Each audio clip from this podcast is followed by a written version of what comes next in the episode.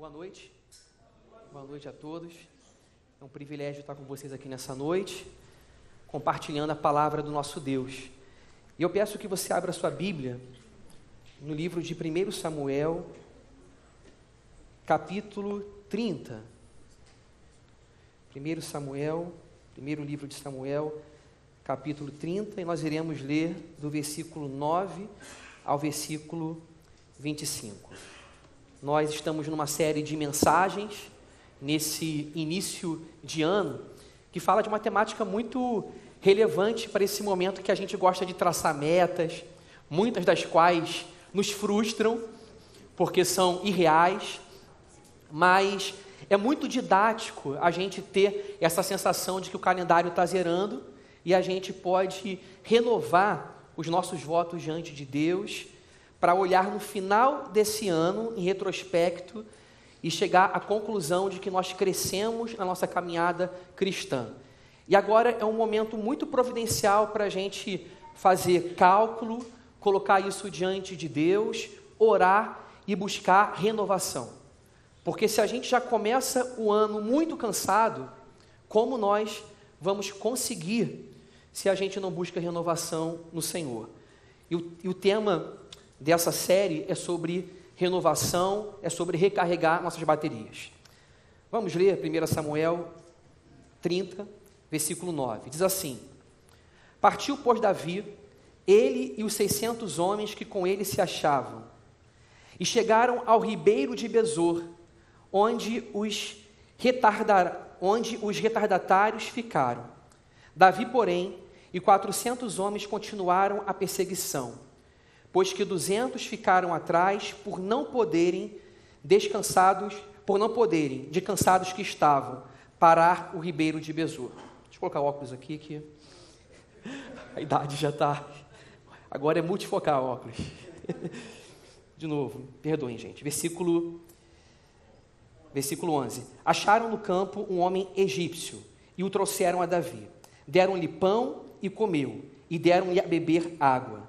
Deram-lhe também um pedaço de pasta de figos secos e dois cachos de passas, e comeu. Recobrou então o alento, pois havia três dias e três noites que não comia pão nem bebia água. Então lhe perguntou Davi: De quem és tu e de onde vens?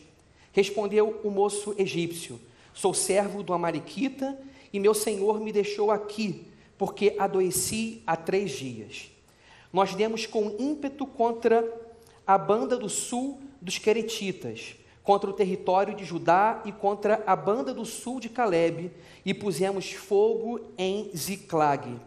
Disse-lhe Davi: Poderias, descendo, guiar-me a esse bando? Respondeu-lhe: Jura-me por Deus que não me matarás, nem me entregarás nas mãos de meu senhor, e descerei e te guiarei a esse bando. E descendo o guiou. Eis que estavam espalhados sobre toda a terra, sobre toda a região, comendo, bebendo e fazendo festa por todo aquele grande despojo que tomaram da terra dos filisteus e da terra de Judá. Feriu-os Davi, desde o crepúsculo vespertino até a tarde do dia seguinte, e nenhum deles escapou, senão só quatrocentos moços que, montados em camelos, fugiram. Assim, Davi Salvou tudo quanto haviam tomado os Amalequitas. Também salvou as suas duas mulheres. Não lhes faltou coisa alguma, nem pequena nem grande, nem os filhos nem as filhas, nem o despojo. Nada do que lhes haviam tomado, tudo Davi tornou a trazer. Também tomou Davi todas as ovelhas e o gado, e o levaram diante de Davi diziam e diziam: Este é o despojo de Davi. Chegando Davi aos duzentos homens que, de cansados que estavam, não o puderam seguir e ficaram no ribeiro de Besor, estes saíram ao encontro de Davi e do povo que com ele vinha. Davi, aproximando-se destes, os saudou cordialmente.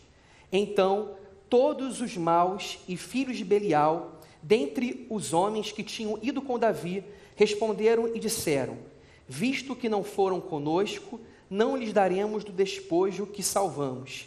Cada um, porém, leve sua mulher e seus filhos e se vá embora. Porém, Davi disse: Não fareis assim, irmãos. Não fareis assim, irmãos meus, com o que nos deu o Senhor, que nos guardou e entregou às nossas mãos o bando que contra nós vinha. Quem vos daria ouvidos nisso? Porque qual é a parte dos que desceram a peleja, tal será a parte dos que ficaram com a bagagem. Receberão partes iguais.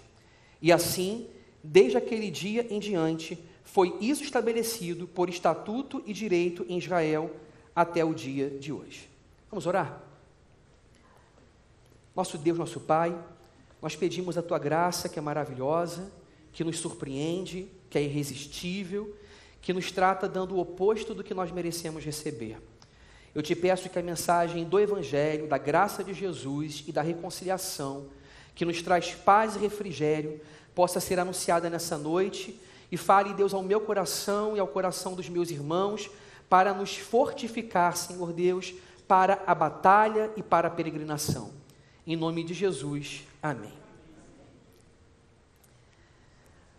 Davi foi um homem que, por força das contingências da vida, aprendeu a peregrinar. Aprendeu que a vida cristã não é uma vida na qual você está fadado a ficar parado num lugar estático, vivendo a mil maravilhas, à espera de que nada de mal aconteça. A vida cristã, ela promete triunfos, mas não triunfos sem agruras e sem batalhas. Ela promete paz, mas não uma paz na ausência de guerras. O Senhor, ele pode operar pelo seu espírito no nosso coração de tal maneira que o nosso mundo de dentro ele não corresponda à descrição do mundo de fora. Se descrevemos o mundo de fora, descrevemos batalhas, guerras, perseguições, injúrias e difamação. Mas como disse Eugene Peterson, na caminhada cristã, nós podemos desenvolver uma espiritualidade refinada ao ponto do mundo de dentro ser maior que o mundo de fora. O mundo de dentro pode ter paz. O mundo de dentro pode ter esperança. O mundo de dentro pode exultar no Senhor, ainda que venham as chuvas, ainda que venham as tempestades. Davi, desde muito cedo, ele aprendeu o que significa ser desterrado, o que significa não estar no lugar que você gostaria de estar. Ele foi perseguido, encurtando muito a história, ele foi perseguido pelo seu sogro Saul. A inimizade veio de dentro de casa. Ele era casado com a filha do rei Saul, o primeiro monarca de Israel. E basicamente, a inveja de Saul por Davi se despertou quando as canções que eram entoadas por Israel, celebrando as vitórias de Davi, diziam que Saul havia vencido milhares, mas Davi, dez milhares. Então, esse processo comparativo colocava o monarca abaixo do aspirante, não a monarca, mas do aspirante a ser um soldado do exército de Deus. Isso enciumou Saul. E Davi, ele foi posto para correr, para sair do seu conforto muito cedo. Ele andou de cidade em cidade, e certa vez na cidade de Keila, quando Saul toma conhecimento que ali estava Davi, lutando as guerras do Senhor quando nem era o rei, mas lutando contra os filisteus, Saul ele pensa: Davi ele se colocou no seu próprio cativeiro, porque ele está dentro de uma cidade murada com portas e ferrolhos. Então eu vou me aproveitar e vou tomar, vou, vou capturar Davi. Davi, sabendo disso, sendo orientado por Deus, ele foge. E depois da cidade, ele vai para o deserto. E no deserto, ele anda de lugar em lugar. Ele anda no deserto do Negueb, uma vasta região vazia. Não era como o deserto do Saara, que era só de areia. Era um deserto com grutas, com rochas. Era um deserto com formações rochosas dentro das quais ele podia se esconder nesse deserto. O texto bíblico diz que ele fugiu por cidades desérticas como Zif, por lugares desérticos como Zif, Maom, Engedi e Parã. Regiões que estavam dentro desse vazio que era o Negueb. Não havia fronteiras entre os nomes dessas cidades. Elas se interpenetravam no deserto. Elas eram contínuas. E Davi fugia de Saul. Nessa correria de Saul, Davi ele foge e fica desterrado por aproximadamente 10 anos. Não é pouco tempo. Quase uma década no deserto. E no deserto, a gente aprende a confiar em Deus. No deserto, a gente aprende o que é escassez, a gente aprende o que é vulnerabilidade, a gente aprende o que é solidão, o que é desconforto, o que significa a falta de recursos naturais. No deserto, a gente está privado daquilo que nós, por natureza e inclinação, gostaríamos de estar. Ninguém escolhe uma pedra dura se pode escolher um sofá confortável. Isso não é santidade. A santidade, ela inclusive escolhe o lugar mais confortável ao invés do deserto. No entanto, é Deus que nos conduz para o deserto. E eu me lembro disso fazendo uma analogia, uma conexão com o deserto de Jesus. Não foi Jesus que foi para o deserto. O texto bíblico diz que o Espírito o guiou para o deserto. Ele não passou a maior parte do seu ministério no deserto, mas o Espírito do Senhor nos guia para o deserto. No deserto, fugindo de Saul, Davi ele podia desenvolver um senso de vitimismo, ele podia pensar: eu fui ungido por Samuel para ser rei de Israel. O azeite, o óleo da unção caiu sobre mim. Mas ao invés da promessa se cumprir, eu estou aqui sendo perseguido pelo monarca que eu honro. Ele poderia logo questionar as promessas de Deus e associar o fato de que a promessa de Deus não estava se cumprindo. Mas ao invés do deserto se tornar uma experiência para amargá-lo, para injuriá-lo, para fazê-lo entrar num processo de autocomiseração e vitimismo, Deus não me honrou, estou sendo perseguido por Saul e me puseram à fuga. Ao invés disso, Davi ele tem a opção de no deserto escolher entre a blasfêmia e a confiança no Senhor. No deserto, ele escolhe ou o caminho dos salmos, ou o caminho da reclamação e da murmuração. No deserto, Deus ele nos chama para conhecermos a nossa identidade, para sabermos quem de fato nós somos. Mas vários movimentos na perseguição, eles nos desafiam de fato a chegarmos à conclusão de quem nós somos de verdade. Às vezes a gente pode se equivocar e a gente pode chegar a uma conclusão equivocada sobre quem nós somos. Por exemplo, quando Davi estava sendo perseguido por Saul, certa ocasião, Davi ele pergunta para Saul se ele era um cão ou se ele era uma pulga, porque ele estava sendo tratado como um bicho, como um animal. Às vezes, por causa dos nossos desertos, a nossa dignidade humana, muitas vezes, ela é ameaçada. O seu deserto pode ser a empresa na qual você trabalha, onde te objetificam, onde te tratam como se fosse um produto. É o caso daquela pessoa que depois de muitos anos numa empresa, se devotando, se dedicando, passa por uma reengenharia de a empresa passa por uma reengenharia e todos os anos de dedicação são ignorados, os cabelos grisalhos daquela pessoa são ignorados, e essa pessoa é demitida. E ela, e ela se pergunta: qual é o meu valor? Qual é a minha dignidade? Charles Chaplin, no filme Tempos Modernos, ele mostra como que o ser humano estava no processo de industrialização, fadado a trabalhar de modo repetitivo, monótono, sendo tratado como se fosse quase uma uma engrenagem da máquina. E ele faz uma crítica ao Taylorismo. O Fordismo já desenvolveu um modelo de produção. Depois o Taylorismo, ele descobriu quais eram os hiatos no processo industrial que o homem ficava parado. E desenvolve uma maneira do homem não parar de trabalhar e ser então alguém como uma engrenagem na máquina. E Charles Chaplin vai dizer o seguinte: não sois máquinas, homens é que sois. Nós somos desafiados todos os dias da nossa vida. E precisamos dizer para nós mesmos, ainda que o mundo diga o contrário, que nós não somos produtos, que nós não somos máquinas, que nós precisamos descansar, que nós precisamos nos renovar no Senhor. Nós não somos o valor que a empresa nos imputa, nós não somos o valor da nossa condição social e da nossa condição financeira. Pode ser que antes eu podia fazer viagens em voos de primeira classe, mas voar em primeira classe não me torna uma pessoa de primeira classe.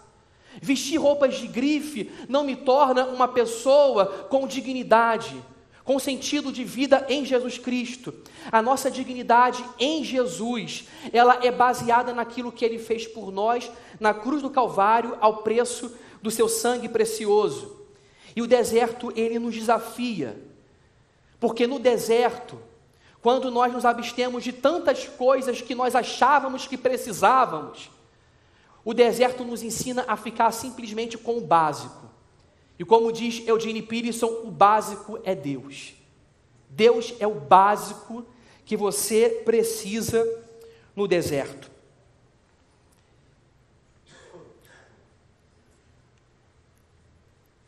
No deserto, nós ou fazemos orações, ou blasfemamos, ou murmuramos, ou aprendemos a cantar salmos. Davi, ele se escondeu em muitas grutas e cavernas, nesse tempo de deserto. Mas as cavernas tornaram-se para Davi não simplesmente uma topografia, não simplesmente um lugar geográfico, mas as cavernas de Davi passaram a ter um significado teológico porque ele aprende nessa época a fazer os seus primeiros salmos, seus primeiros cânticos e poesia a Iavé, a Jeová. E ele começa a dizer que o Senhor é a sua rocha, que o Senhor é o seu refúgio. Ele se apropria daquela inspiração topográfica de cavernas reais, mas agora ele pensa numa rocha teológica a rocha passa a ser para Davi não simplesmente um lugar, mas se torna para Davi uma pessoa. O Senhor é a rocha de Davi nos desertos. Davi foge de cidade em cidade.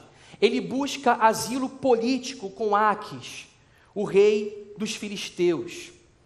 E depois, depois de conquistar a confiança de Gate, ele consegue uma cidade para morar com os seus 400 valentes, que agora eram 600. E aparentemente ele adquire uma certa instabilidade nesses dias de muita movimentação. Mas quando ele vai para Ziglag, Ziklag, essa cidade que foi dada pelos filisteus, ele sai para pelejar as guerras do Senhor com seus 600 valentes, e quando ele retorna para casa, a cidade está incendiada. Os amalequitas foram contra aquela cidade, puseram fogo nela e raptaram, sequestraram todas as suas mulheres e todos os filhos daqueles 600 homens. Esse texto nos mostra então que o deserto ele pode avançar para dentro de uma cidade. Ele saiu do deserto, agora ele está dentro de uma cidade, mas o deserto ele não é um lugar geográfico. O deserto é uma condição espiritual da vida do crente, da vida de todo cristão. Davi sabia o que, que era peregrinar. Nós não somos chamados a turistar. A fé cristã nos ensina, a fé cristã nos ensina que nós somos forasteiros estrangeiros nesse mundo em busca de uma pátria celestial. E o nosso primeiro modelo e exemplo de peregrinação é Abraão, que é chamado de pai da fé. E a vida de Abraão em Deus começa quando ele é chamado a sair da sua terra, da sua parentela e da casa do seu pai. E então Abraão ele começa a andar, a par, ele começa a andar, a peregrinar num mundo que não era seu, mas que pertencia ao Senhor. E se nós formos para o Novo Testamento, nós iremos aprender também que o nosso lugar nesse mundo não é um lugar fixo, mas o nosso lugar nesse mundo é um caminho, é uma estrada. Quando Tomé perguntou para Jesus: Como nós saberemos para onde você vai, se como nós saberemos o caminho, se não sabemos para onde você vai? Jesus disse: Eu sou o caminho, a verdade e a vida. O que Jesus está dizendo é o seguinte: Eu sou estrada, eu sou o caminho, eu sou o lugar pelo qual vocês andam. Vocês vão peregrinar, vocês vão se mexer, vocês irão passar por desertos, por cidades incendiadas.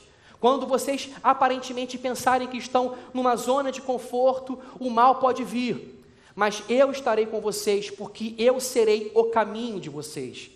O caminho não é um objeto, o caminho não é uma ideia, o caminho no cristianismo não é uma abstração, o caminho no cristianismo é uma pessoa, é alguém que está conosco todos os dias, até a consumação dos séculos. Davi, ele volta para Ziclag com os seus 600 homens.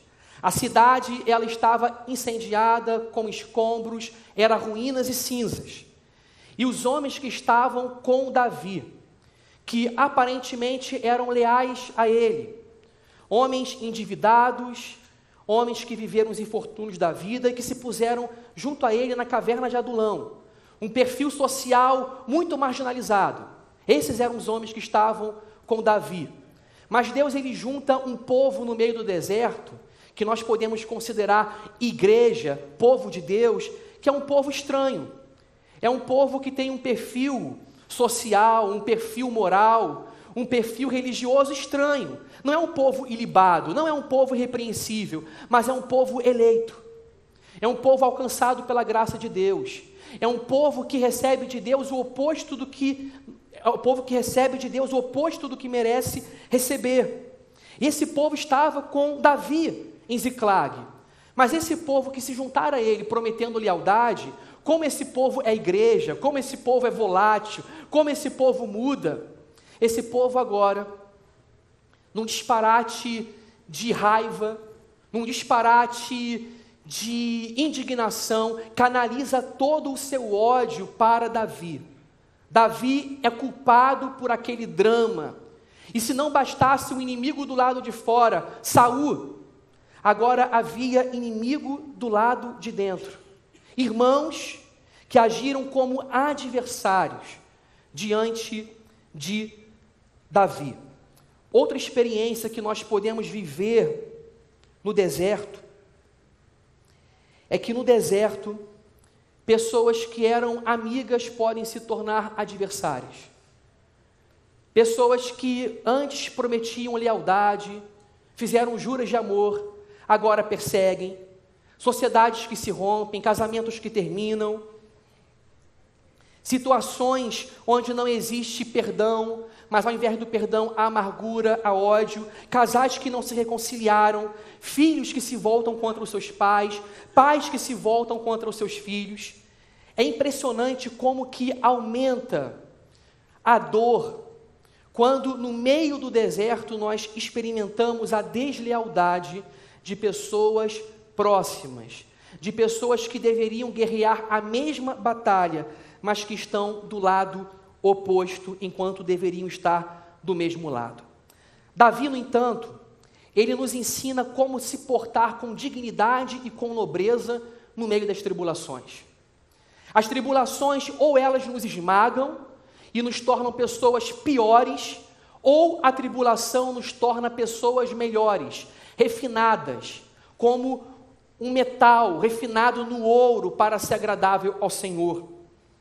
Como já disse alguém, o mesmo fogo que endurece o barro pode derreter a cera. Isso significa que a tribulação pode gerar efeitos diferentes para pessoas diferentes. Tudo vem da forma como nós lidamos no deserto. Se nós agimos em bondade, em amor e pela fé, vendo o deserto como lugar da providência de Deus, como não um parêntese, não como uma pausa, mas como um lugar da peregrinação com Jesus.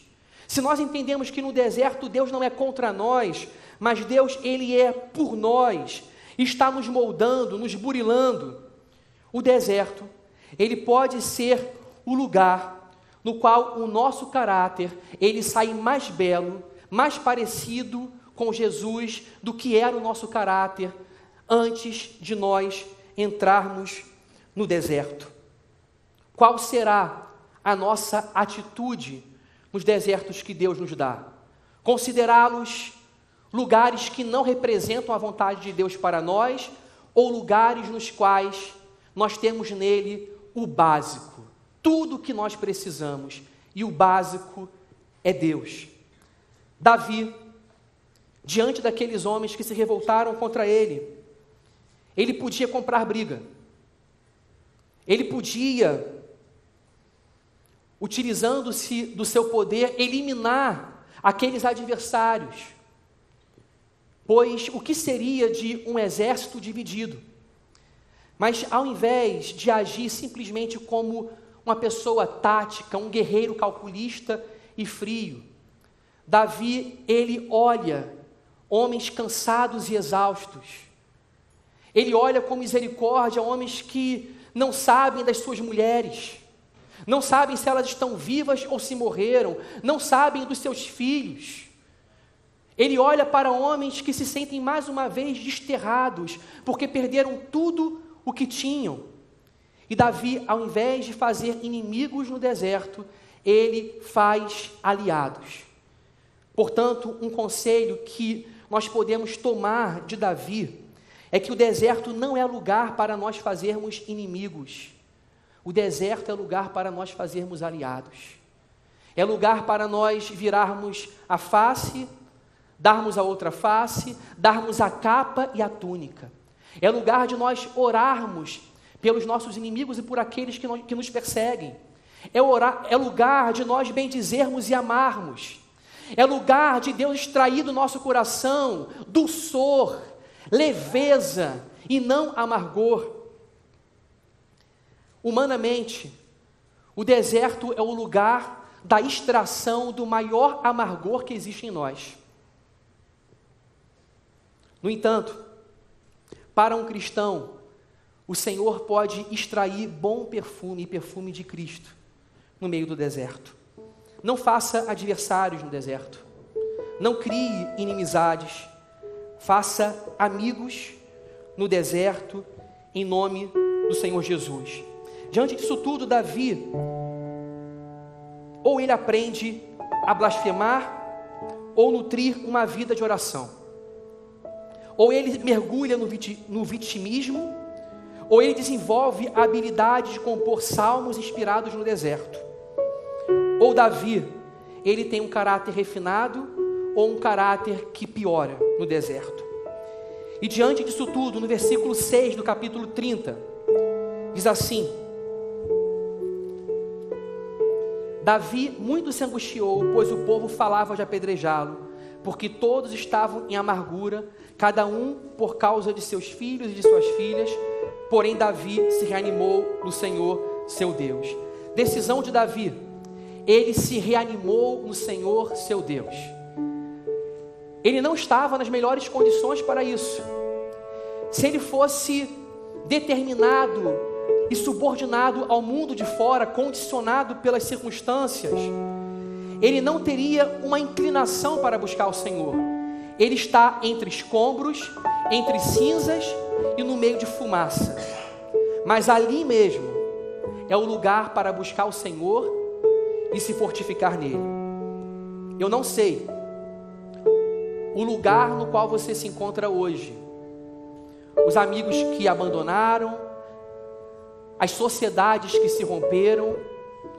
Eu não sei o quanto o seu deserto está agredindo a sua própria dignidade, a sua própria humanidade, como foi com Davi, que pergunta a Saul: Eu sou pulga? Eu sou um cão? Eu não estou sendo tratado como homem. Mas diante disso tudo, quando a gente se dobra diante de Deus, entre cinzas e ruínas, diante do Senhor, a gente sabe quem a gente é.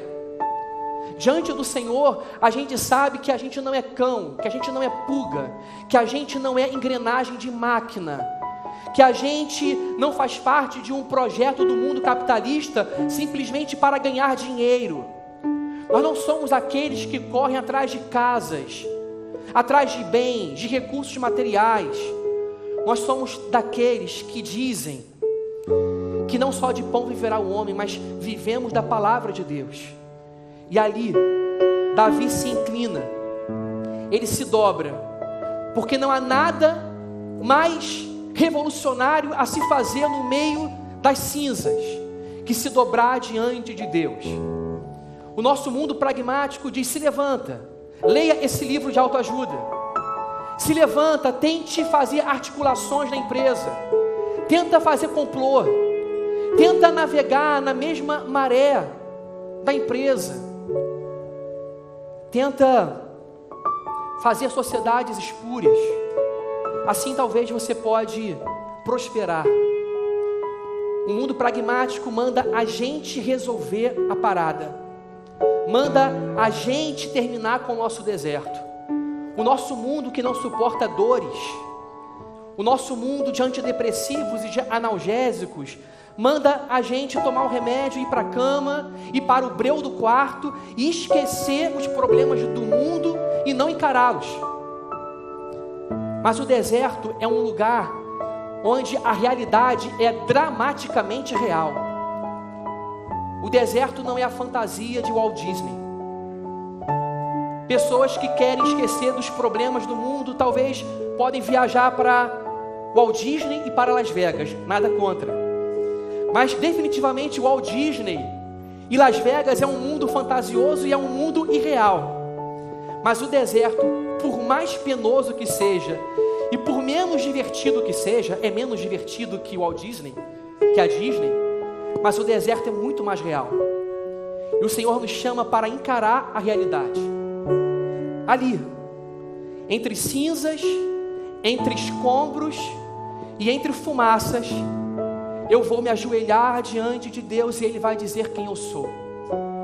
Porque eu não descubro que eu sou turistando, eu descubro quem eu sou diante de Yahvé. E eu descubro ali que eu sou pó, que eu sou cinza, que eu sou barro, que eu sou criatura finita, mas criatura finita muito amada, criatura finita, aquele barro da criação, sobre o qual o Senhor soprou o fôlego da vida e nos deu existência, para que nele nos movamos, respiramos e existamos. E ali, debaixo do sopro de Deus, e sob o fôlego do Espírito Santo, a gente se levanta para enfrentar as nossas batalhas e as nossas guerras. Davi se levanta com 600 homens. E eles vão em direção aos Amalequitas para recuperar todos os bens. No meio do caminho encontram um egípcio. Esse egípcio informa que os homens estavam vivos, que as mulheres estavam vivas, os filhos estavam vivos. E eles então seguem. Seguem alguns dias de estrada em direção aos Amalequitas. Mas no caminho, no caminho, 400 homens se cansam e ficam no ribeiro de Besor com as mochilas, enquanto 400 vão adiante. Esses 400 vão adiante, ou melhor, 400 se cansam, 200 vão adiante. Eles vencem a batalha, trazem mulheres, filhos, as esposas de Davi, trazem os despojos e trazem mais os pertences dos amalequitas. Mas quando esses homens, os 400, os 200 que venceram com Davi, voltam e encontram os outros homens no ribeiro de Besor, esses homens que são chamados de filhos de Belial, e vadios, malvados, eles falam para Davi: Nós não repartiremos os despojos da batalha com esses que ficaram aqui. Nós daremos de volta as suas esposas e seus filhos e que eles fiquem já satisfeitos com isso. Mas aqui nós encontramos o Davi gracioso. Davi disse: Não, o Senhor nos deu a vitória. Nós conquistamos tudo pelo braço poderoso do Senhor. Hoje não é dia de discórdia, não é dia de inimizade, não é dia de divisão entre irmãos. É dia da igreja celebrar a unidade, a igreja dos endividados, dos homens que passam infortúnios, dos marginalizados, a igreja de homens que se levantam contra Davi para matá-lo, a igreja desses vadios que querem não repartir a vitória e a alegria com os seus irmãos. Davi diz: não, todos vão receber igualmente, os que batalharam e os que ficaram com as bagagens. Gente, eu termino aqui. Eu termino aqui dizendo que o ribeiro de Besor, esse lugar onde os 400 homens ficaram cansados e exauridos, é um lugar que representa a graça de Deus. Porque Deus nos dá o oposto do que nós merecemos receber. Eles não fizeram nada para ganhar os despojos. Eles não foram para a batalha. Por uma lógica estritamente mundana, eles seria justo, por uma lógica estritamente humana, eles ficarem com as suas esposas e filhos e pronto. Basta. Mas Davi, conhecendo graça, bondade e misericórdia de Deus, ele nos prega o evangelho no Antigo Testamento mostrando que em Jesus Cristo os cansados e sobrecarregados recebem alívio.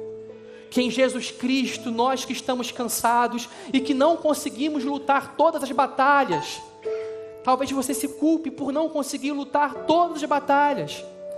Talvez seja o seu tempo de parar, de descansar.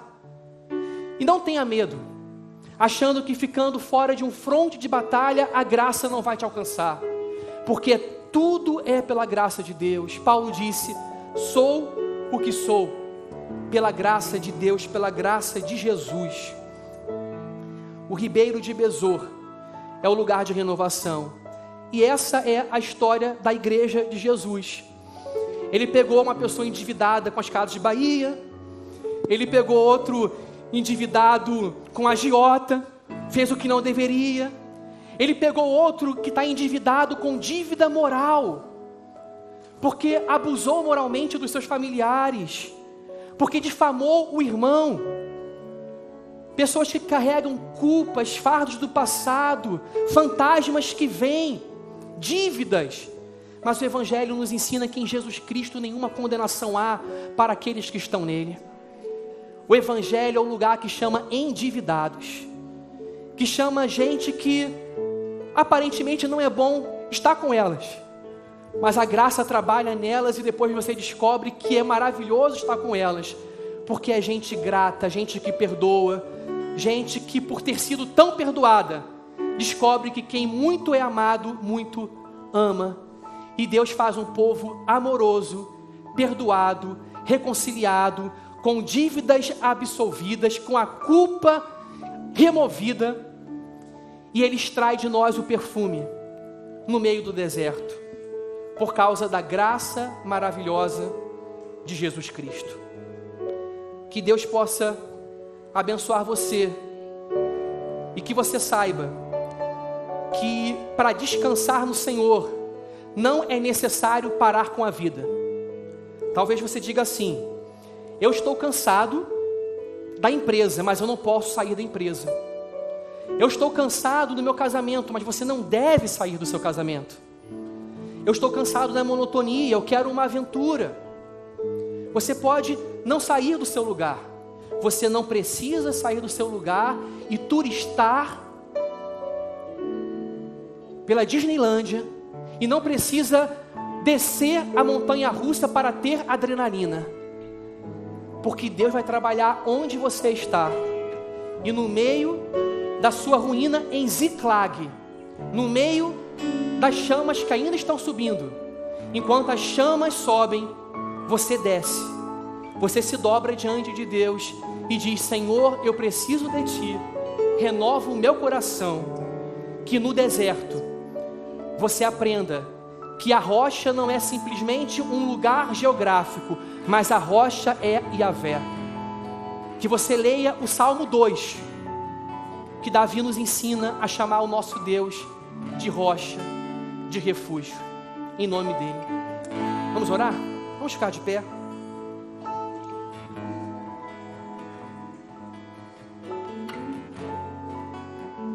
Vamos orar. Vamos falar com o nosso Deus. Aqui em Ziclag, onde você está, com a fumaça subindo, se dobre diante do Senhor, porque a sua história é uma história não de vitimismo, não de forças cegas do destino, a sua história é uma história de redenção e de providência todas as coisas cooperam para o bem daqueles que amam o Senhor Jesus.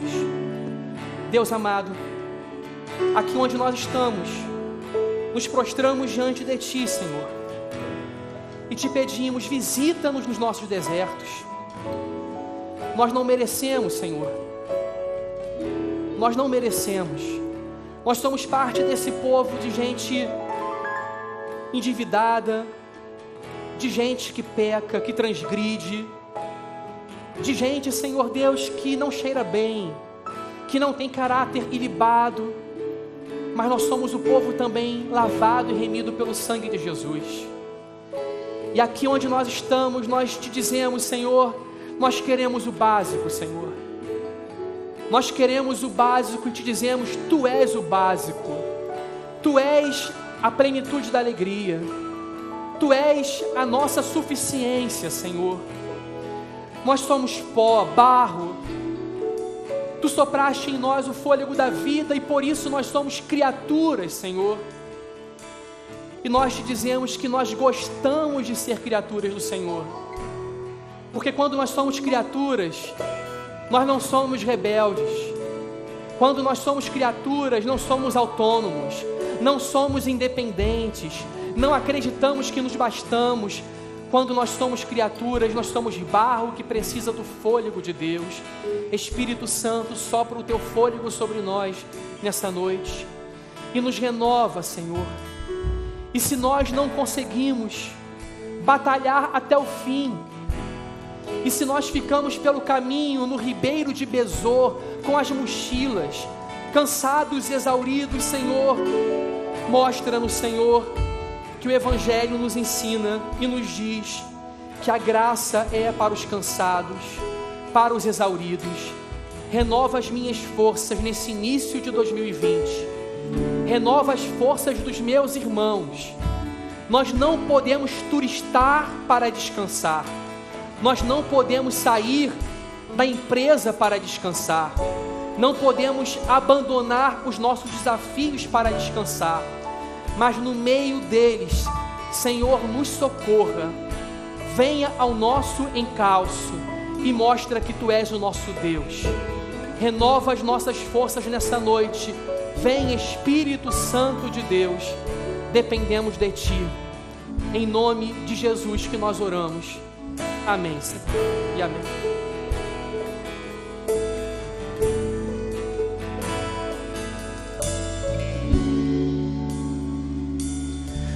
Amanheceu